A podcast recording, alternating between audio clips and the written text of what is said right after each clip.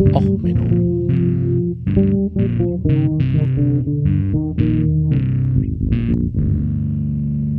Der inkompetente Podcast über Dinge aus Militär, Technik und Computer, die so richtig in die Hose gingen.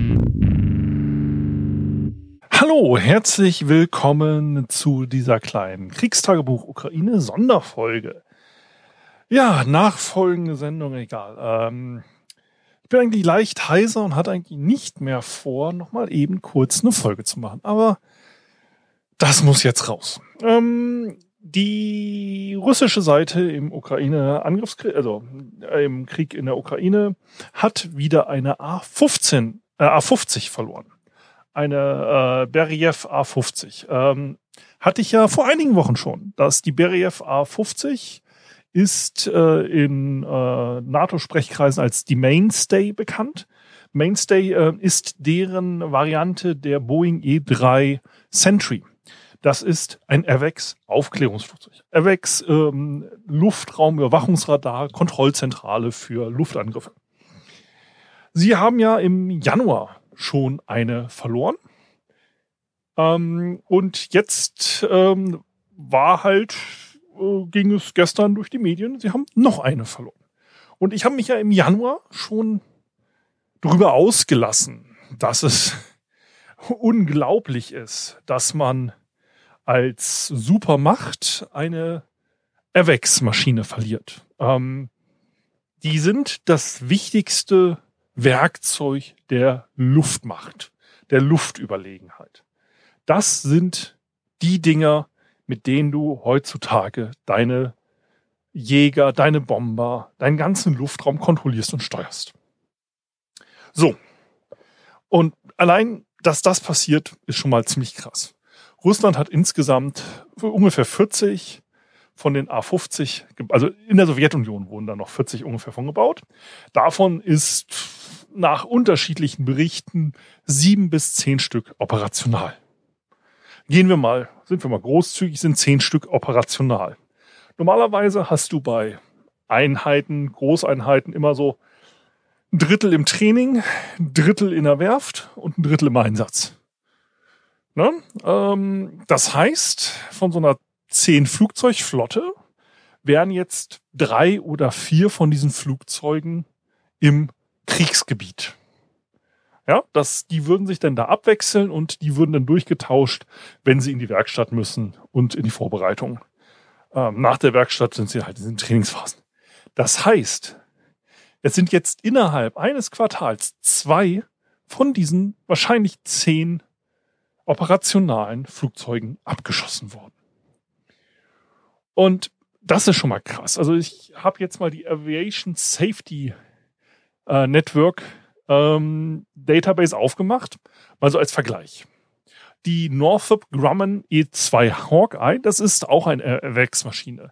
Die ist mit 37 Unfällen ganz oben in der Liste.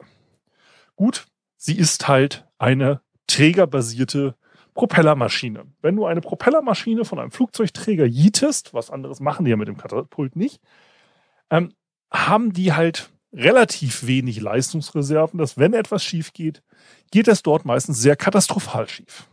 Das heißt, es sind auch in diesen 37 äh, Startunfällen so, ich glaube, 38 äh, Leute gestorben. Ich weiß es, muss, müsste zusammenzählen. Äh, die Liste habe ich hier äh, euch mal verlinkt. 46 äh, Todesfälle laut äh, Wikipedia. Ähm, von den äh, Zwischenfällen sind insgesamt 23 von den Hawkeyes zerstört worden. Aber wie gesagt, das ist halt das Problem bei Träger, Katapultstarts und Landungen. Ähm, über die Gefahren eines äh, Flugzeugträgers könnte man ewig lange noch separat reden. So, dann gibt's natürlich die E3, die Boeing E3, die Sentinel, äh, Sentry, nicht Sentinel, Sentry heißen die ja. Ne, die Airborne Warning and Control System, das ist das, was die NATO im Einsatz hat. Davon sind 68 Stück gebaut worden. Davon fliegt auch noch ein Großteil. Und ähm, die haben relativ bekannte Zwischenfälle. Es gibt zum Beispiel die berühmte Airbags of the Sea. Die sind dann halt einmal über, ich glaube, Malta oder wo waren das? Wo war denn das eigentlich, wo die über die äh, äh, Griechenland, äh, sind sie, äh, das war nicht Malta, in Griechenland, bei Presva Airbase und sind sie dann mit dem Bug ins Meer gerutscht. Da gibt es ein paar bekannte äh, Fotos von. Ähm, die ähm, Besatzung konnte sich dort in dem Moment retten. Das äh, Flugzeug ist irreparabel beschädigt worden bei diesem in der, der Böschung runterrutschen. Ähm, es ist 1995 eine amerikanische äh, äh, E3 abgestürzt durch einen Vogelschlag. Da sind Gänse in die Triebwerke geraten und sind leider alle 24 Besatzungsmitglieder gestorben. Das war Julka äh, 27, relativ bekannter Flugunfall damals. Und 2009 gab es einen Pilotenfehler auf der Nellis Air Force Base und da ist das Bugfachwerk versagt und äh, da ist ein Feuer ausgebrochen, hat die äh, Maschine völlig zerstört. Diese Unfälle findet man halt auch hier in der Datenbank. Ähm, dort gab es dann halt keine Todesfälle, aber die Maschine wurde halt auch abgeschrieben. 2019 gab es halt auch noch einen Flugunfall, wo ähm, nur ein äh, quasi äh, Triebwerksbrand war, äh, wo sie dann äh, notgelandet sind und das war in der Zeitung, dass hier eine Erwecksmaschine in so einem kleinen Flughafen notgelandet hat, ist. Ähm, aber das ist halt hier nichts Besonderes mehr dabei gewesen. So, jetzt kommen wir zur A50. Die A50 gibt es offiziell drei Zwischenfälle, von denen man weiß. Ähm, am 26. Februar 2023 ist eine A50U durch eine Drohne beschädigt worden. Das war äh, hinter den feindlichen Linien anscheinend Sondereinheiten. Die haben ja da diese Maschine angegriffen. Die wurde dann ähm, ja repariert und ist anscheinend wieder im Einsatz. Und dann am 14. Januar 2024 ist halt äh, die Maschine abgeschossen worden. Ähm, und äh, ja, ne, mit elf Personen angeblich an Bord. Und jetzt am 23. Februar angeblich mit 15 Personen an Bord. Eine zweite Maschine.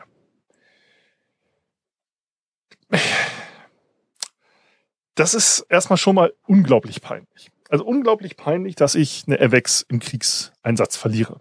Gut, es ist Krieg. Soldaten sterben dort. Kriegsgerät geht verloren. Aber das ist ein fliegender Kommandostand. Äh, Stand. Ein Kommandostand zu verlieren ist insgesamt im Kriegshandwerk als eher sehr ungenügend äh, zu benoten. Und selbst das großartiger Erfolg äh, für die Ukraine, dass sie sowas hinkriegen. Wie gesagt, so ein Kommandostand sollte eigentlich in der Lage sein, äh, die Lagebilddarstellung so zu machen, dass sie halt wissen, wo ihnen Gefahren drohen, wo ihnen keine Gefahren drohen. Aber das, das, das Ding, weswegen es jetzt hier eine Folge gibt, ist eigentlich gar nicht dieser Fakt, auch wenn ich hier jetzt wieder etwas länger über Airbags geredet habe. Der Fakt ist die erste Nachrichtenmeldung aus Russland. Jetzt muss man sich überlegen, es gibt sogenannte Haltebotschaften, ähm, in der Unternehmenskommunikation.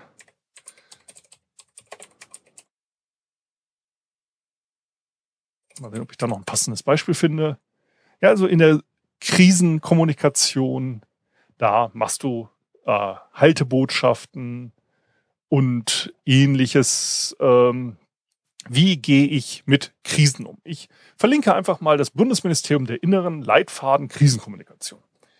Und ich für meinen Teil, ich habe mit Krisenkommunikation, ich mache IT-Security, ich mache Incident Response, öfters mehr zu tun, als es mir lieb ist.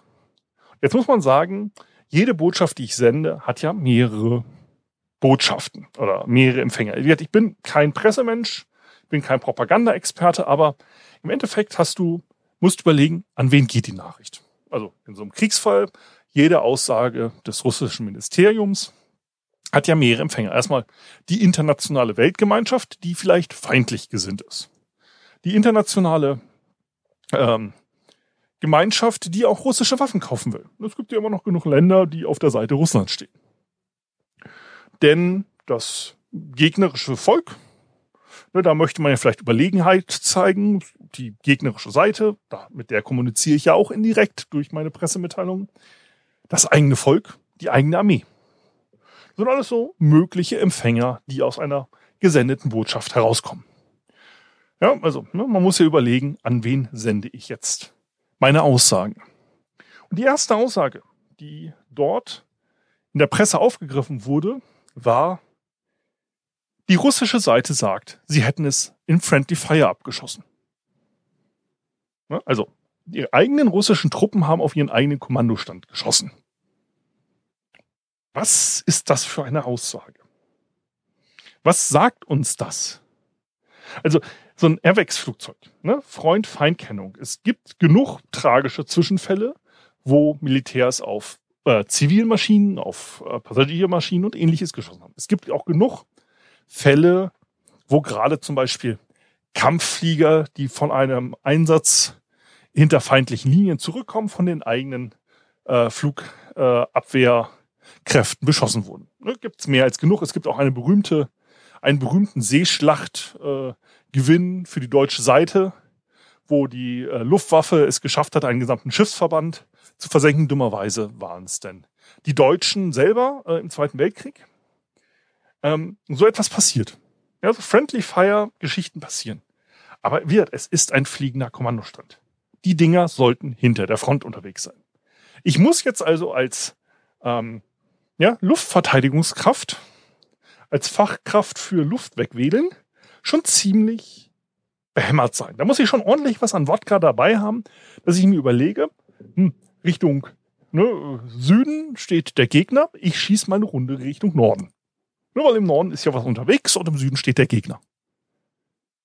Ähm, so, das ist eine andere Himmelsrichtung.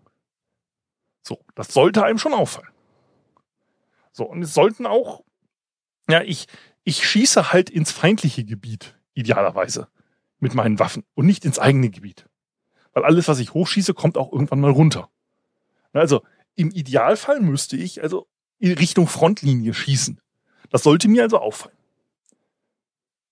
Ne, das ist jetzt erstmal so, dass das überhaupt als erste Reaktion von Russland kam. Nein, nein, also die Ukraine, die sind ja, die kriegen das ja nicht hin, uns abzuschießen. Das waren wir schon selber. Also, das, das waren wir schon selber, ne? Also das, wie muss man auf die Idee kommen, so zu kommunizieren? Das verstehe ich halt absolut nicht. Das, das ist die erste Reaktion der Pressesprecher. So, ja, ja, nee, das haben wir selber gemacht. Ne? Also, ich meine, man kann ja jede andere Ausrede sich ausdenken. Ne, sieht aus unserer Meinung nach nach einem technischen Fehler aus. Ne, also die Nespresso-Maschine an Bord der Maschine hat einen Kapselüberdruck und dadurch ist die Maschine explodiert. Ja, ne, ein technisches Versagen kann mal passieren. Ne, das kann auch in einem Krieg passieren. Es gibt ja genug Flugzeuge, die durch technisches Problem ähm, abstürzen. Ja, und da kann ich mich ja doch als Pressesprecher danach, also die Chance, dass davon überhaupt Videos existieren, wie dieses Flugzeug abstürzt, ist ja relativ gering. Ja, es sind ja nicht alle Menschen mit dem Handy permanent filmt am Himmel. Das heißt also, wenn jetzt so eine Flugabwehrrakete das Flugzeug treffen würde, also selbst wenn das jetzt ne, der Fall wäre, die Chance, dass davon ein Video existiert, ist jetzt erstmal sehr gering. Das heißt, ich könnte als Pressesprecher immer erstmal sagen, es ist erstmal ein tragischer Unfall und ist wahrscheinlich technischer Natur. Da kann ich erstmal relativ bequem mich zurücklehnen, bis jemand ein Video zeigt, dass ein Nachteil ist. Und selbst wenn da ein Rauchstreifen noch im Horizont zu sehen ist, während die Maschine am Boden zerstellt, kann ich ja immer noch sagen, ja, das ist die Überdruckkapsel gewesen aus der Nespresso-Maschine. Ne? Die ziehen auch gern mal so einen Schweif. Aber die erste Reaktion zu sagen ist, ja, waren wir selber. Wie kommt man auf die Idee?